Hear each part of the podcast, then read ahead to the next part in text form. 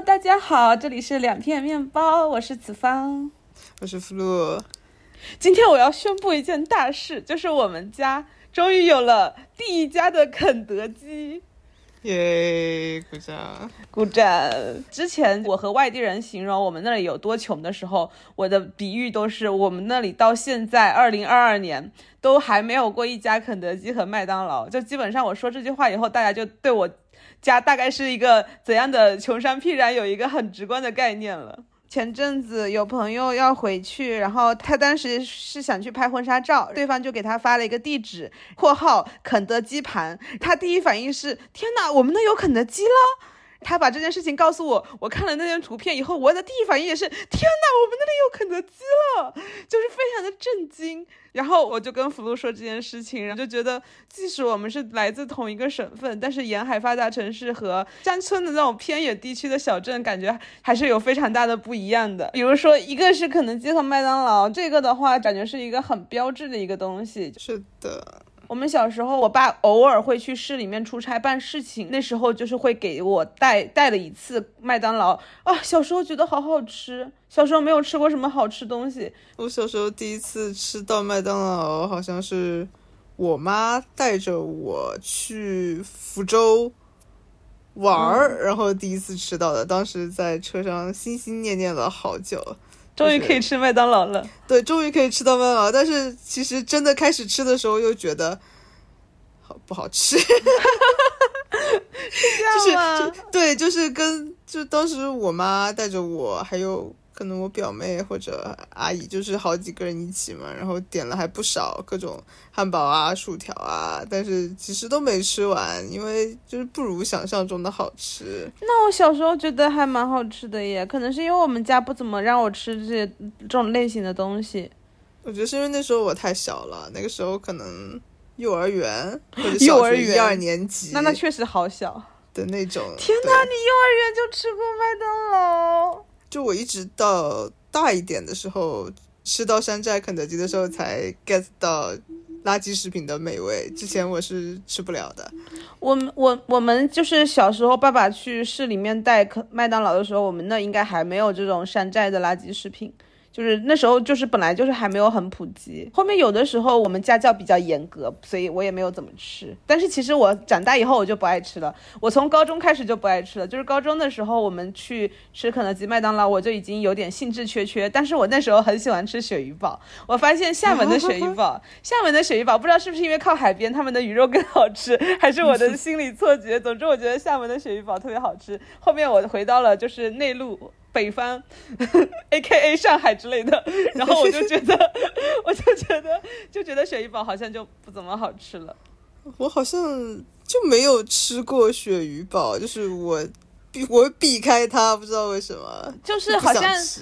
我不确定是鳕鱼堡还是鲜虾堡，总之也有可能是鲜虾鳕鱼堡。总之那时候觉得好好吃，就是里面有虾有鱼。因为我那时候也没有很爱吃那个炸鸡，因为我们学校食堂也有嘛。但是那时候就觉得那个就是炸的，然后里面有鱼啊虾很好吃。哦，对，说到这个就是。我们干脆直接说海鲜的部分吧，因为我们那里是山区嘛，所以我们小时候的，而且就是我们那时候，我们那个年代其实交通是非常不方便的，所以我们小时候是没有活的一些海鱼吃的，所以我们就是小时候，比如说从带鱼来说，一最开始是吃干带鱼，然后后面有冷冻的带带鱼吃。然后最后面才会有一些冰鲜的带鱼，就是我到很大的时候，可能大学的时候才吃过，就是冰鲜的海鲜。又去了香港以后，就是我到了香港以后，发现活海鲜就是遍地都是。然后我现在已经非常挑了，不是活海鲜我不吃。那我从小就不，没有没有，我们大部分都是吃活的，然后少数，比如说带鱼这种就没有办法的话，会自己。去把活的去腌一腌去吃，这样。哦，你们那边有有那种现钓的带鱼吃吗？就是那种刚从海上钓下来的、钓出来的，然后还很漂亮的那种。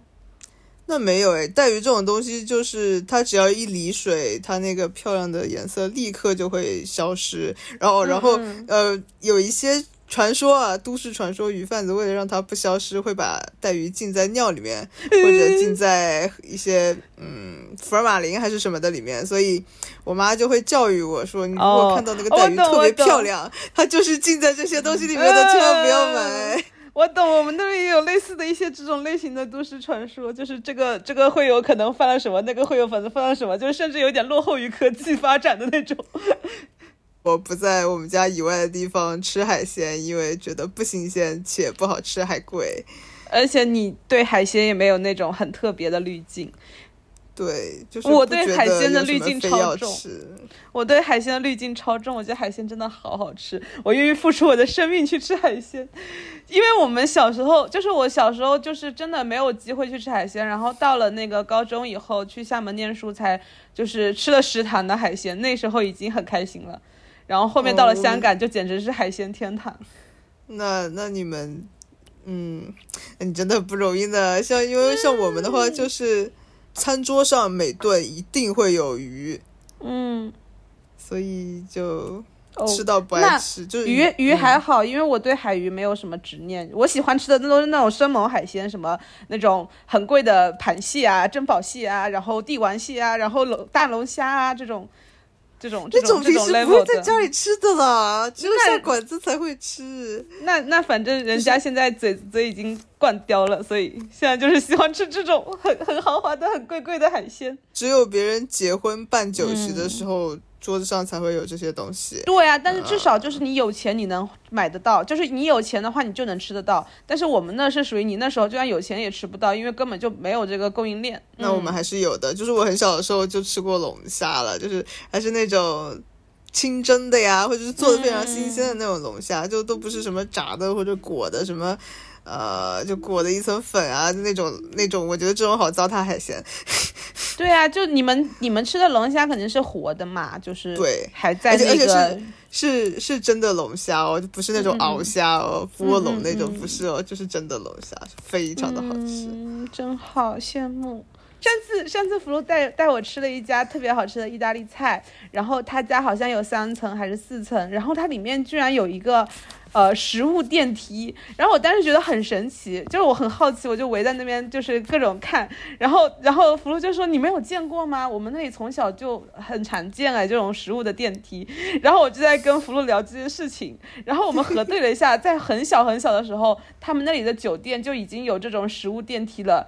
但是豪华大酒店。对，但是那时候的我还没有坐过电梯，我们那很后面才有电梯。我我住了二十年的楼梯房，住五楼，天天爬五楼的楼梯，我就觉得天哪，怎么会有这种这种这种贫富差距？我自己还没有坐过电梯，福禄那边的食物已经坐过电梯了，可恶！好吧。最近有一个很喜欢，我们两个都很喜欢的播客叫《心动女孩》，推荐给大家。然后我们当时听这个播客的时候，有一期是讲那个穿搭嘛。然后有一个主播就说他读书的时候有亲戚从东京带了那个迪士尼的衣服给他。然后我我我们当时就在讨论，天呐，就是不愧是就是就是小时候就 就有那个就小时候都听过香奈儿的的人，就是居然会有迪士尼周边。然后然后然后这时候福禄说，福禄你说了什么？我仔细想想，我小时候好像也有迪士尼的书包，然后我就的那种。对，然后我就觉得好夸张，就是我那时候根本就没有这种正版周边的概念，我们那边连 CD 都没有正版的，我们只有盗版 CD 店。对，说到这个，我不知道你们那边有没有，就是我们就是呃，我们只有清华书店、新华书店会卖少数的、极少数的正版专辑，然后那个影音像店都是卖那种盗版的那个 CD 啊、磁带啊，都是盗版的。我们也有这种 CD 店，就是。呃，我会致力于从里面淘正版的。我们那边就没有正版的卖，就正正版会卖的比盗版要贵很多。就相当于盗版的话，对，盗版十几块钱，然后正版几十块钱嘛。对，然后正版大概二三十，就是你想买正版其实是买得到的，就是音像店会给你进货，你跟他说老板给我留就好了。那我是根本就不知道有正版的东西，就是这就是我要讲的，就是呃，因为小时候都是去那种逛那种音像店，然后店里都都是盗版的嘛，然后盗版的 CD 是这样子的，他会他买来以后，他其实是有就是正常一张专辑十来首歌，但是他盗版的 CD 它会有两个碟，然后一碟是新专辑，一碟是他的旧歌精选。呃，我印象特别深，当时林俊杰不是刚出道嘛，嗯，然后他自己本身是没有多少歌的，但是他们硬然后就会凑了四就是五十首出对来，凑了别人的歌，还有他写的歌，什么七七八八，就是只要能凑的都凑进去，对不对？是的，然后，然后，因为我小时候我没有正版的专辑，我没有见过正版专辑，我不知道正版和盖版，我脑我脑子里没有这个概念，所以我小时候一直以为专辑就是一张一一边是新歌，一边是老歌这样的形式。哦 然后那那我们是有的嗯，是有的，对，然后一直到初中的时候，那时候班里面有有钱的人喜欢蔡依林，特地托了亲戚还是怎么去买了正正版的专辑给我看，我才知道啊，正版专辑才十首歌啊，好少，好亏啊。然后一问价格，天呐，几十块钱，好贵啊！哎，那那你小时候家里会有那种 CD 机什么的？哦，，有哎，就是虽然我们家庭就是我们家是虽然条件艰苦，但我爸特别有特别喜欢听歌，就是我们我们很早的时候就就买了，而且我们不是只有一个 CD 机，我们是那种 VCD，然后下面有那个调音的，就是三件套，然后还有有还有音响，你们也有的不是？还有 还有话 筒，还有话筒会唱，在家里唱卡拉 OK，对不对？对对对对，然后然后而且就是对这种东西都有追求啊？我不知道，反正我爸是确实很喜欢听歌，所以导致我从小就很爱听歌，然后听的。就是也会听得很杂，但是唯一就是我不喜欢听老歌，因为我爸老是播那些老歌，所以我对老歌特别的敏感。我至今就是不听新歌会死，我就至今就是现在华语乐坛已经烂成这样，但我还是在十里淘金的听新歌，就是我没有办法一直接受听老歌。然后 那我我我就是超多嗯老歌，就是对对老歌如数家珍，因为我爸嗯一直在放，他就每每每到周末就会放一天，然后嗯特地在我们我们家当时好几层嘛，然后他会他他为了楼下能够听到这个歌，特地嗯嗯，开特别在楼下大声装了一个音响。哦。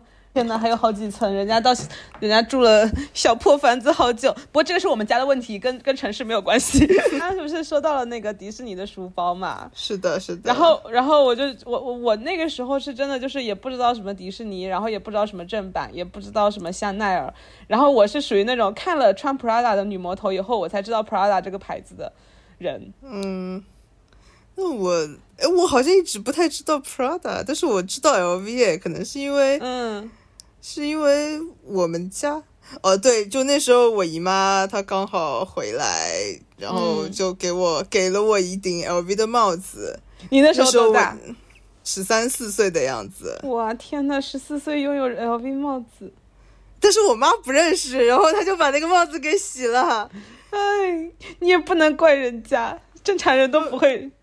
嗯，就他还是很粗暴的洗的那种，你知道吧？一个黑色的帽子洗完变成了灰色，你懂我天的心痛吗？好好笑。所以，所以你你妈不认识，但是你认识是吗？对我 是这样的。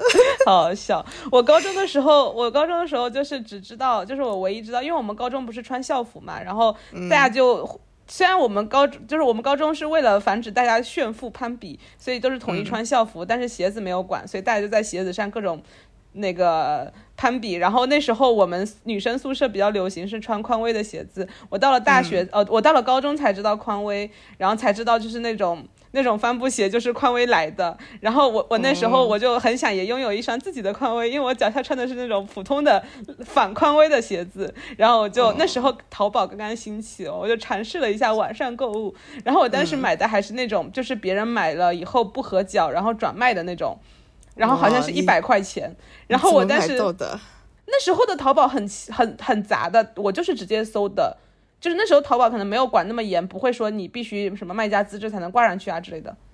我那时候甚至不会用淘宝哎。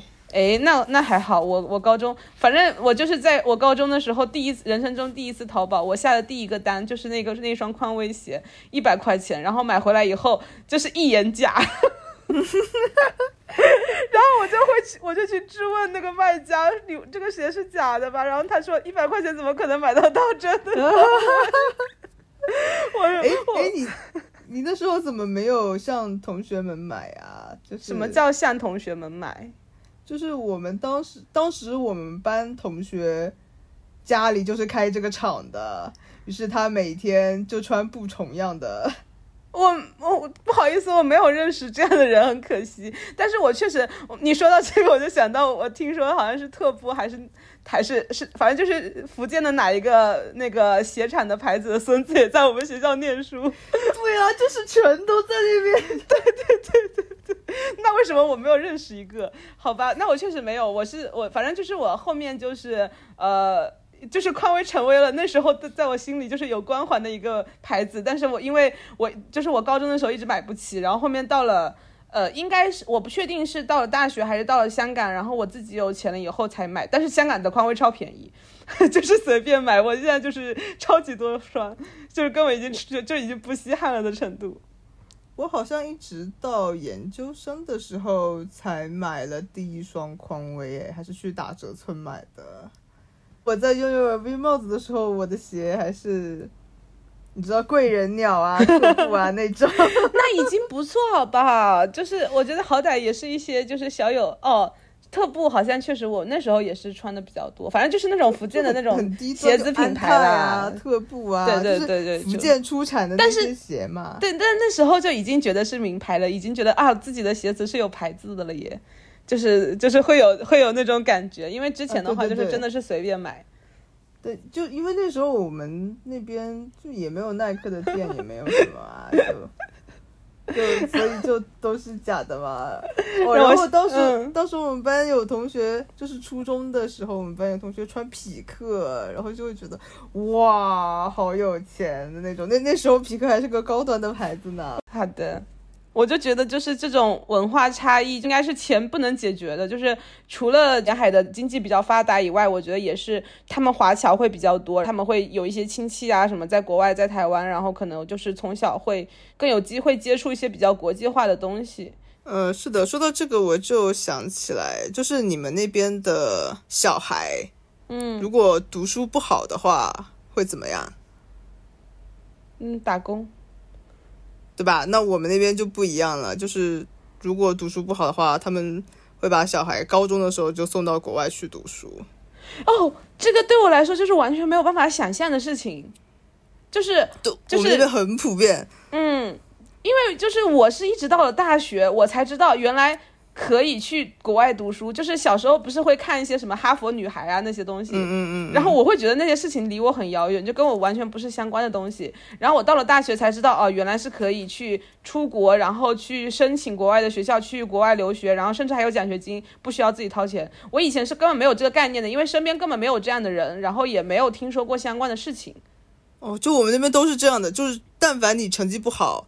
嗯，有两条路，一个是高中的时候去国外跟别人做生意，就非洲那边；一个就是，呃，送到新西兰或者加拿大去读高中，然后直接在那边上大学。哇，感觉你们那边真的就是，我觉得一个是要你要有那个钱，另一个你也要有一些人已经过去了。然后你会有一些经验的传播嘛？那种是的，主要因为很多亲戚朋友在国外做生意，所以就会会想着这样。就就好像我爸的一个朋友，他本来好像也是在我们那边，不记得他原来是干嘛的。到有一年，他突然开始跟着磁带去自学英语，然后就去印度做生意了。哇哦，对的，就非常的强，神奇，就是从零开始的自学，但是他。这口语又没有那么好嘛，就是他的客户打电话来都是他女儿帮他接的，说的好笑。但他就是真的去，对，但真的他是赶着要自己去。嗯，那我感觉我们那边好像就是去其他省打工的比较多，就是嗯，没有怎么听，就是也不是没有，但是就是很少听到去国外打拼这种。哦，对，然后那个迪士尼的书包就是他送的，感谢叔叔。嗯，是的，就是想一想，我们那儿就是，甚至就是小时候，就是你们小时候有图书馆吗？学校有啊。哦，学校，哎，我也不知道我们学校有没有图书馆了。我我只知道我们县的图书馆就是一个很小的房间，就是一栋楼里的一个单间，然后一然后里面的书也特别破。但是我那段时间还是还是经常过去借书，然后因为我实在是没书看，然后就那段时间看了好多里面的书。那那我我好像我我我就是会选择直接去新华书店，我们好像没有图书馆这种概念。哦，新华书店也有，就是新华书店会赶人，它没有办法。就是新华书店的话，它你看太久，就它会明着暗着不让你在那边一直看。就是我们也我也会去书店里蹭书看，但是没有那么长久。然后图书馆的话也是有去，就是我要说的是，我们高中的图书馆都比我们县的图书馆大，因为高中你的图书馆你知道有多大吗？哦，我我们高中那个图书馆没有我初中的图书馆大耶。对吧？这就是差别，就是我们县的图书馆都没有我们高中的那个图书馆大，非常小的一个房间，然后书也从来不更新。好吧，我家里没有书，我爸妈没有给我买书，就是小时候家里还是比较拮据的，就是买书还是算是比较高昂的一个支出的，所以基本上我的书，呃，一个是去其他人家里面读，一个是就是就是有有其他就我爸妈的朋友会借我一些，因为我知道我爱看书，他们会给我借我一些。我唯一拥有的小时候拥有的就是一那个《十万个为什么》，就是类似百科全书的一套。就是有一有一本书还是熊猫封面的，我觉得可能大家都会有有拥有的那我那，一套书。我那时候特别羡慕别人家小孩有，但是我妈没有给我买我有。我我有那一套哎，就虽然我没有什么书，但是我拥有那一套，然后那一套我超喜欢。我认识的小朋友家都有，但我们家没有。那你为什么你家甚至有小说，但是没有百科全书？对我们家没有百科全书，我们家有各种小说，是不是你？就是其实是你爸妈爱看。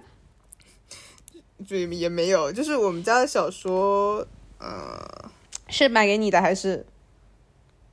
他们自己的啦，对嘛？所以就是他们自己，他们没有给你买书看，他们他们不不想看百科全书。他们后来给我买书，就是我妈后来会给我买书，但她只买盗版书，哦，好吧。就是就是他们当时会有人挑着盗版书啊，有的有的，单位，我我我家有两呃两三箱盗版书，然后就是我妈就会专门买那个给我，问嗯我要哪个。因为因为那个时候确实就是正版的书还蛮贵的嘛，我我家里有两三箱盗版的书吧，然后我只看其中的一箱就是世界名著，因为我特别讨厌古文。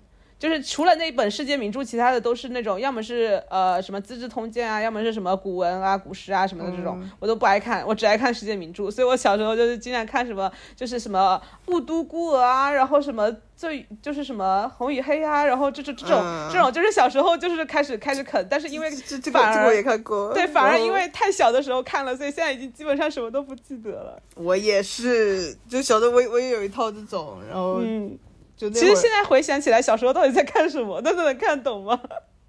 不懂哎，就那会儿那会儿就大家我我印象特别深刻，那会儿大家在看《哈利波特》，我带了一本《红与黑》去看。好好笑。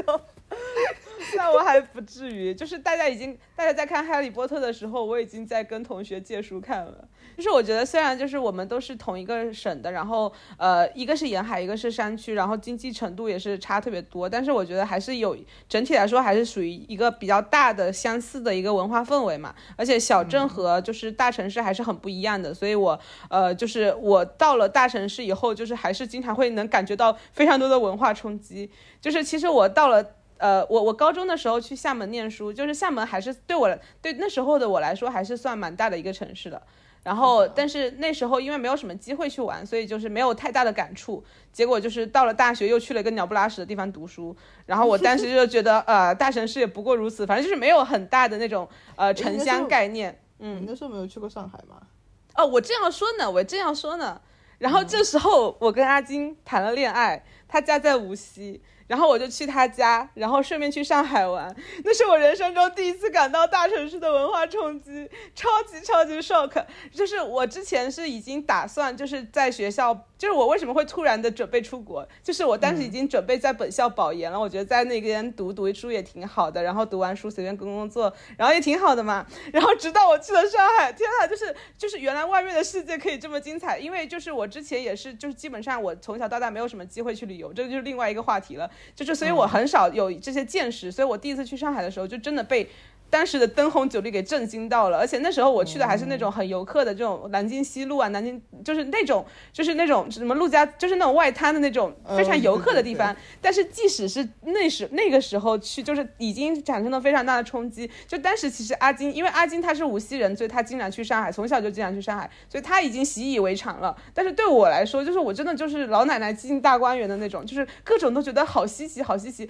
然后我就觉得，就世界这么精彩，我怎么可以就是继续待在那种。鸟不拉屎的地方，就是继续待那么几年，我就说我不行，我要去外面，我要多去外面看一看。然后我那时候就临时就是，呃，就是我们变卦，我们就准备去申请出国，但是出国已经来不及考那个，呃，是叫 GAT 还是什么的？GTA。G GPT 还是什么？G R E G R E G R E，因为那时候已经来不及准备 G R E 了，所以我们就匆匆考了托福，然后就去申了那个只是呃只需要托福不需要 G R E 的香港嘛。然后所以就是我去香港完全是因为我当时受到了上海的那种文化冲击。可是我第一次到上海的时候，其实没有觉得有那么的冲击冲击。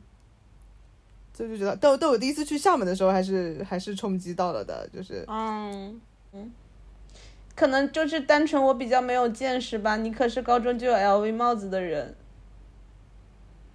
嗯，好吧，就是那种可能这就是不同小镇的区别吧。对，因为就是我从小就是属于那种你在电视上看到的这些东西，都是感觉好像跟你不是一个世界，直到你有一天就是身处其中，就是感觉非常的震惊。就是我当时就是我我非常的非常的震惊，就我其实我当时真的很没有见过世面，就是我那时候也没有去过动物园，我第一次就是阿金他是第一次带我去动物园，我就是看到大象激动的，就是摔了一跤，然后摔了一跤，那个疤到现在还在手上呢。就我真的那时候就是属于我我大学属属于一个非常没有见识的土包子的状态。哇，那那我那我我我第一次去福州的时候就已经去了动物园了，那人家都没有去福州呢。我我我没有，我也基本上没有去市里旅游，因为我爸从小就是让我好好在家里读书，没有带我去出去玩啊什么的，所以就是我就是各方面的就是见识都比较浅薄。我觉得可能是因为我去的那些时间点都是属于我应该长见识的时间点，所以我不会觉得特别的 shock。但是你去的话就会有一点晚了，所以你就会觉得哇这样。就就我我感觉就是我之前的信息茧房有一点重，我会觉得世界也就这样了。对，而且 感觉就是感觉就是我们大学那个破地方太太偏远了。对对对对对，是这样的，真的是鸟不拉屎。然后就是感觉好像没有出城一样，然后甚至还比不上厦门。然后所以我就到了上海，我是真的会有一种超级大的那种 shock。哎，那你第一次到到大学那个地方的时候，你有觉得你有觉得这个地方好土吗？好烂吗？不会啊，就就跟我们的。就就还差不多，我就会觉得，我这是什么破地方，怎 么这个样子的？我我甚至觉得还不错哎，就是蛮有大城市的感觉的。对不起，我那时候真的很土，就是就真的我第一次到一个地方的时候，觉得哇，怎么这么土？大家穿的好好好土啊，就人也好土，讲话也好土，就是那种感觉。我怎么来到了这么个鬼地方？这竟然是省会吗？就是这种感觉。我那时候也好土。我我大一的时候，我还记得，就是我高中的时候和小青去去漳州旅游了一段时间，就是我们毕业以后去旅游。然后漳州有那种啊很便宜的那个呃衣服店嘛，就是那种一一堆，就是有点像那个广州什么十三行的那种感觉。然后我们淘了好多便宜衣服，二十块钱、三十块钱的，当时觉得啊好便宜。然后结果大学大半。上半年都是穿的这种便宜衣服，穿了以后，就是我后面就是眼界和品味上来以后，我就心想，我当时怎么会买这么土的衣服？真的土爆了！就是你当时眼里的那个其他人怎么穿的那么土的那个土包子之一。啊，我懂，我懂。就就虽然我看不上他们，但我穿的也很土，因为实在是懒得买衣服。不不不不 不一样，不一样，就是土和土之间还是不一样的。我觉得我的那些衣服，就你知道吗？就有的衣服，我有一件衣服，它是有那种镶钻的。就是它会先，就是会有一个，就是那种假的水晶贴出一些字母，然后那个我从小就不穿，我觉得好土啊，那个好土。然后，然后我当时穿了，然后洗了，那个钻都掉了，然后我还继续穿着，就我当时真的就是很村姑。但是到了大城市，就是不是大城市，就是到了就是到大大学那边以后，就我觉得还是就是还是会有一个，因为毕竟虽然我们那个。我们那个地方很土，但是周围的同学还是有来自大城市的，然后他们可能会穿的洋气一点，然后久而久之的话，还是会呃，就是整体来说会好一点。就是就是以前就是真的会觉得美特斯邦威很很很很潮很炫酷，哇天呐，他带我逛美特斯邦威耶，就是 能理解，就是写出这个台词的可能也是一个一个我们那里的小镇做题家。我懂，我懂。我觉得就是不同地方的文化，就是确实是很不一样。就比如说我们那，因为是福建和台湾特别近，所以我觉得我们就是从小是在那种台湾文化的那种熏陶下长大的。所以我一直以为就是全中国都是这样，我是，然后后面才发现，就是好像他们其实对文台湾的很多东西，他们并没有那种从小看到大，然后就是可能也很不了解。嗯，就比如说我们以前就是像什么。哎呀，我突然忘了那个叫什么，就是不是康熙来了，是另一个，呃，叫我猜我猜我猜猜猜，我没看过哎。哦天哪，那那那那可能没有那么有代表性，但是单单纯单纯是我不爱看，就是我们那边小时候是是能看到台湾的节目对吧？也不能说台湾节目，就是我们的电视台会。专门放一个跟台湾联动的新闻，这样就会有台湾记者我们我我们不一样的，我们不一样的，我们那边是就是可以自己买那种大锅头，能直接收到了台湾的信号，偷听敌台。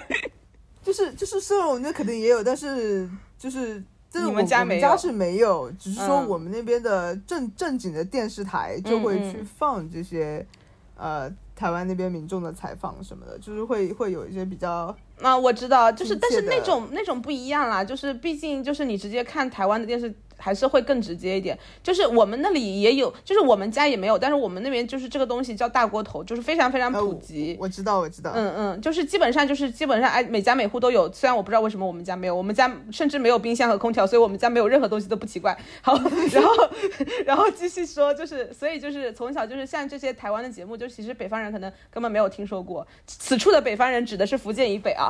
然后然后 然后然后那个就是但是。呃，我来到上海以后，我才就是第一次体验到那种日式的那种呃泡汤的那种汤泉嘛。然后结果我跟阿金聊起，他就说他从小就被他舅舅带到这种日式的，就是一听名字就很日式的一个这种汤泉的馆，然后叫浅水湾。然后他们就是小时候他舅舅会带着他去泡汤，然后他就特别喜欢泡完汤以后在那边打乒乓球啊，然后打电游啊这些。然后我就觉得天呐，就是大城市的人小时候是这种童年回忆吗？就对我们来说好难以想象。有哎。对，然后就是一个一可能一方面是他们比较发达，然后另外一方面是就是无锡和那个日本那边当时的关系也比较好嘛，就包括无锡的源头主为什么有那么多樱花，也是当时是中日友好的时候从日本那边就是呃拿过来种的，所以就是无锡算是比较早期的，然后有比较多日本文化的一个熏陶的一个地方，所以我就觉得好好不可思议，就觉得对我是觉得很神奇，就对我来说很没有难以想象。不不，其实我我要说的点是，其实我们那边也算是一个中日友好的点，但是我们那边其实没有多少日本文化的影响，哎，嗯，你们这个是虚假的友谊，就是就是我们那边就会定期，就是每年会举办那种，我懂了，交流会的那种，我我懂了，我知道差别在哪里，就是呃，无锡是真的有日企，是真的有日本人，啊，那我日本人定居，对。这个可能就是大城市的原因嘛，因为我们那边以前很少见外国人的，就对外国人仅限于外教。嗯，就是无锡还是蛮多外企啊，就是呃日企啊、韩企啊都有一些。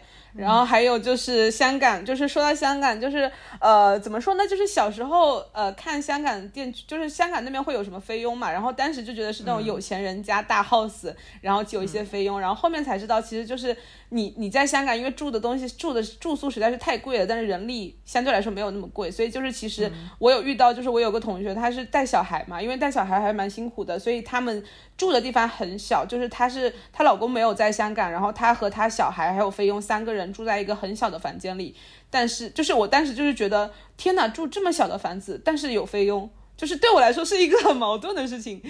他们他们房子到底有多小？就是请得起菲佣的人，房子到底有多小？嗯，就嗯，我觉得还没有我现在住的大呢。嗯，你现在住的也不小啊。嗯，那倒是，就是现在就是就是就是七十平左右嘛，然后两室一厅这样子。我感觉他们那个时候呃。甚至可能不到五十平，因为就是它其实它房间是有的，可能应该有两室一厅，但是每个房间包括室都很小。但是香港都挺小的，就是因为香港就是夸张到就是你的客厅都会住一个人，就是呃，比如说一个房间它可能是两室一厅，它会每个室两室它都有上下铺，然后一厅再住一个人，就是在一个两室一厅里面它要住五个人，而且还是有钱人家去香港读书得这么住。啊，说到这个房子，我妈当时试图去深圳买房嘛，然后就就开始各种看房，然后她到哪都觉得哇，好小，好压抑，这怎么能住人？因为就在我们那儿，就大家住一百多平的房子是一件非常非常非常普遍的事情。嗯嗯嗯，对，因为小地方确实，我觉得这个应该在哪里都就是这种。就是虽然我们家住的很很小，但是就是普遍来说，就是一般来说还是会有一个稍微宽一点的房间。然后，但是就是呃，就我们当时本来是在想在深圳定居的时候，就是在深圳看房子嘛，然后就觉得怎么看都觉得预算不够，然后又买不起，就是买不起你要足够住的呃房子。然后后面不是回到无锡，然后一看无锡的房价，天呐，感觉什么都好便宜，大平层买。别墅可以考虑，别墅努力一下，感觉也能够得上，就是这种感觉。嗯，反正然后后来我就就不让我妈来。看我租的房子嘛，他自然特别想看，因为因为感觉我不管租什么房子，他都会嫌弃哦，是的，他们没有住过小房子。我懂，就是当时阿金爸妈过来深圳找我们的时候，也是说，就是感觉我们住的好，呃，就是住的环境好差，然后他好心疼。但实际上那已经是我们住过最好的了，五千多一个月呢。我们再再引申一下吧，就是，嗯，到了大城市之后，你还会想要回去吗？啊，这个这个标题很好哎，就是就是我我虽然就是小时候可能也没有什么体验到大城市，但我到了大城市以后，我就完全不想回去，因为就是怎么说呢，我感觉就是我就是那种就是被资本主义蒙了蒙了心的那种人，已经回不去了，由奢入俭难，就是大城市就是真的就是资源太丰富，不要说大城市，大城市之间，我从深圳到了上海以后，我就没有办法接受回深圳了，哎，这个是为什么呢？就是。就也可能我对深圳的了解不深，但我觉得上海的就是国际化、多元化，还有就是各种文化的资源啊什么的，都是远远超过深圳的呀。啊，那倒是，我我觉得深圳的唯一优势就是它去香港方便，深圳本身其实确实毫无优势。对，但是在吸香港的血而已。对，但是呃，香港也在吸深圳的血，好吧？是啊，是啊，是啊，相互相互吸。然后，然后，然后，但是我又没有很喜欢香港的那种，因为我觉得我在香港没有一种归属感，而且会有很有会觉得我想，我觉得香港体验好了，我想要去下一站了的那种感觉。然后我到了上海的话。可能就是暂时没有，当然也可能跟年纪大了有关系。反正就是我觉得，就是我到了上海以后，我已经不想回深香港了，哦，不想回深圳了。虽然深圳离香港近，但是上海离日本近呀，也。所以就是说，这个谁也不比谁啦。就是反正上海，上海就是各方面的，呃，不管是资源还是就是多元化的一些氛围啊，然后一些就是各种包容，还有一些。就是年轻人身上的冲劲，我觉得都是就是很很少见的，就是我会比较喜欢这样的地方。就是我在这边会感觉会相对来说会更有自由一点。就是呃，说到这个，我感觉我又要跑题了。我从小就一直有一种很明显的就是被禁锢的感觉，然后，然后我是因为就是不喜欢这种被禁锢的感觉，可能小时候是觉得被家庭禁锢，然后我就会想去逃到外面去，然后我，所以我就是高中的时候去外外市读书，然后到了外到了厦门以后，我还是有那种很强烈的被禁锢的感觉，然后又到了又又去到了大学，稍微好了一点点。就一直到我现在到了，就是上海，我的这个呃住的这个轨迹是一步一步的在把这个束缚给松开，所以我觉得就是你到了一个更自由的地方，你就不会再想回去一个更单一、更压抑的一个环境了。哎，那你觉得你这个束缚感是从何而来的呢？嗯，我觉得最主要还是文化上的吧。就你要知道，我当时穿着露裙去参加我朋友的婚礼。我当时一进他们的城镇，我就觉得我是一个超级亚大亚逼，大家都穿着那种 很乡土乡土的朴素的衣服，我一个人穿着一条洛裙，我觉得我好丢人，就非常的亚逼。然后我就不喜欢这种很不自在。但是我在香港，就是我我穿什么都没有人管我，我我觉得我就算全裸都没有人看我一眼，就是很喜欢那种大家不不 care 别人的那种氛围。嗯，这种感觉确实是只有大城市才会有的。小地方的话，你出门就是认识你的或者认识你爸妈的，就特别烦。就是你不管在干什么，他们过一会儿就知道了，即使没有手机，他们也能知道的那种。是，然后而且就。而且甚至我觉得，就是对我来说，上海也只是市中心的那一块才能叫上海。就是我得每周去上市中心吃一顿，才能让自己感觉到我还在上海工作，而不是还在深圳工作。因为我们这边真的是太民工了，就是太像深圳了。有可能是因为我在上海待待太久了。你在上海待腻了，对我感觉到了，你对上海的熟悉程度远超于我。但是其实我在我现在在上海也有点腻，就是第一年的时候觉得很有新鲜感，嗯，但第二年的时候刚好是疫情就不好说，但是第三年的时候就感觉他们还在演第一年的那些剧，好无聊，就有一点腻了。就是我感觉我是在一个地方之后就会迅速的对这个地方了如指掌，然后迅速的腻掉的一个人呢。嗯，我我还好，我没有那么容易腻掉，但是多多少少就是几年还是会腻，但是现在。呃，腻也没有办法了，就是已经没有以前年轻的时候那种换来换去的那种冲劲了。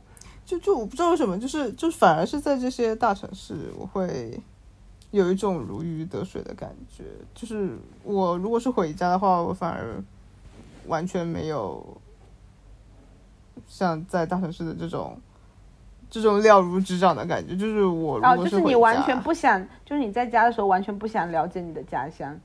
对，一点都不想，我甚至不想出门。有没有可能是这个你的家乡本身对你来说没有那么大的吸引力？比如说你去我们那玩，你可能对我们那也不会有兴趣，你只是单纯的对小镇没有兴趣。但如果是国外的小镇，我又会还蛮有兴趣。但是那个可能会有一些文化的上的一些新鲜感啊。对，有可能是就比如说，我为什么会喜欢万宁多于三亚，就是因为万宁它有一些地方它会有那个归国华侨，所以会有一些很有东南亚风情的一些东西，我觉得那个就很有意思。但是三亚给我的感觉就是一个普通的海边的旅游城市。嗯，也有可能吧。嗯，就是这种文化上的一些。冲击或者是不一样，你会有新鲜感。就所以为什么我会觉得上海我没有没有那么快的腻掉，就是因为它相对来说相对来说还是比较多元丰富一些。但是我觉得我现在已经也也开始有一点腻了。你这么一说，我也开始有点腻了。感觉如果可以跑题聊一聊的话，我就觉得福建这个词对我们来说也是超级没有归属感。就是基本上就是说福建，就是基本上都是沿海地区，或者是更狭一点就是闽南地区。就是我们这种福建的穷山僻壤，就感觉完全就是从头到尾被忽略。但是最近我们那边变成网红网红景点之后会好一点了。就以前我们说我们从哪来的，别人根本就不知道，别人只知道厦门嘛。好一点的还能知道福州，之后就再也不知道了。但是到现在就是。各大穷乡僻壤被发展成网红景点之后，大家纷纷知道了。就是有一天打开朋友圈，怎么都都在往我家去呢？好夸张！其实福建它在沿海和山区上，它是有一个非常非常大的那个贫富差距的。但是对外省来说，福建就是一个整体嘛，就是所以实际上经常就是在外地人的福建语境下，基本上百分之九十他们说到的福建的相关的东西，就是对我来说都是完全没有认同感的。嗯，哎，我突然好奇，是不是江苏人也这样啊？江苏人，但是江苏人不会自称自己是江苏人，就是，就是我觉得不太一样。就是外省人提到江苏人，会觉得就是苏南文化代表了，就是比较有代表性。但是反而是苏南那几个市会不喜欢说自己是江苏的，会精确到市。所以我感觉就是不是同一个议题，就是我这边的话可能是更没有，就是对这个福建这个分，就是这个这这个标签没有认同感。就不是我举个例子，就是这个例子你肯定能呃感觉到区别，就是他们听到我是福建的就会说啊，那你是海边的，你经常吃从小吃海鲜长大吧？哦，我就会非常反感。就是虽，虽然他们是无心的，但我真的很讨厌这句话。就是就是因为真的就是跟我有什么关系呢？但是我又疲于解释这一切。就是从小到大听到的太多，就是我，但是我真的不喜欢，就像像是你是被代表一样。就是其实你是这个地方的少数人，所以我就是从小就是很不喜欢被福建这个标签去代表，就是因为真的差别太大了。就比如你出国，然后人家会问你从哪里来的，嗯，然后。你说的是？但凡说一个是什么地方，他就会说啊，我我喜欢北京。啊，对对对对对对对对，有一点这种感觉。嗯，反正就是很不喜欢这种，就是我觉得说到这个，可能之后我们可以再聊一个题目，就是这种文化挪用，就是包括就是呃，北京就是比如说说到中国美食，就说饺子，我就真的很很无语，就是饺子这么一个。非常的北方文化，而且我觉得饺子在全中国来说并不是一个多好吃的东西。北方文化霸权呐！对，就是从福建的角度来说，就是我们是被厦门霸凌；然后从中国的角度来说，又是被北京霸凌，就是这种感觉。是的呀，北京或上海吧，只能这么说。嗯，上海我没有感觉到，哎，我觉得上海没有，我没有感觉到被上海霸凌过，就没有这种经验。但是北京就很很明显。我觉得上海只有在这种情况下，就是南方人讲南方北方的话题的时候，我会被上海人霸凌。就是呃，讨论南方人的话题的时候，就是很多所谓的南方人的特征，实际上是上海人或者是江浙地区的特征，跟我们没有关系。会有这种情况。这个也是一点，就是其实我们不认为福建以北的地方是南方。对，但是网络上是这么认为的，并且网络上讨论南北差异的时候，这个南通常指的是江浙沪。对，就根本没什么关系。对，就是我也会有，就是就是从全中国的时候，我们被北京霸凌；从南北方的时候，我们被上海霸凌；然后再分到福建的时候，我们被厦门霸凌。就是这样子一层一层下来，就是少数里的少数，就是从来没有过归属感，就是是归根结底还是刻板印象害死人。嗯，但我觉得这个，因为国家大了都会这个样子的。嗯，就如果难像像对像欧洲那样，就是大家分的特别细的话，就。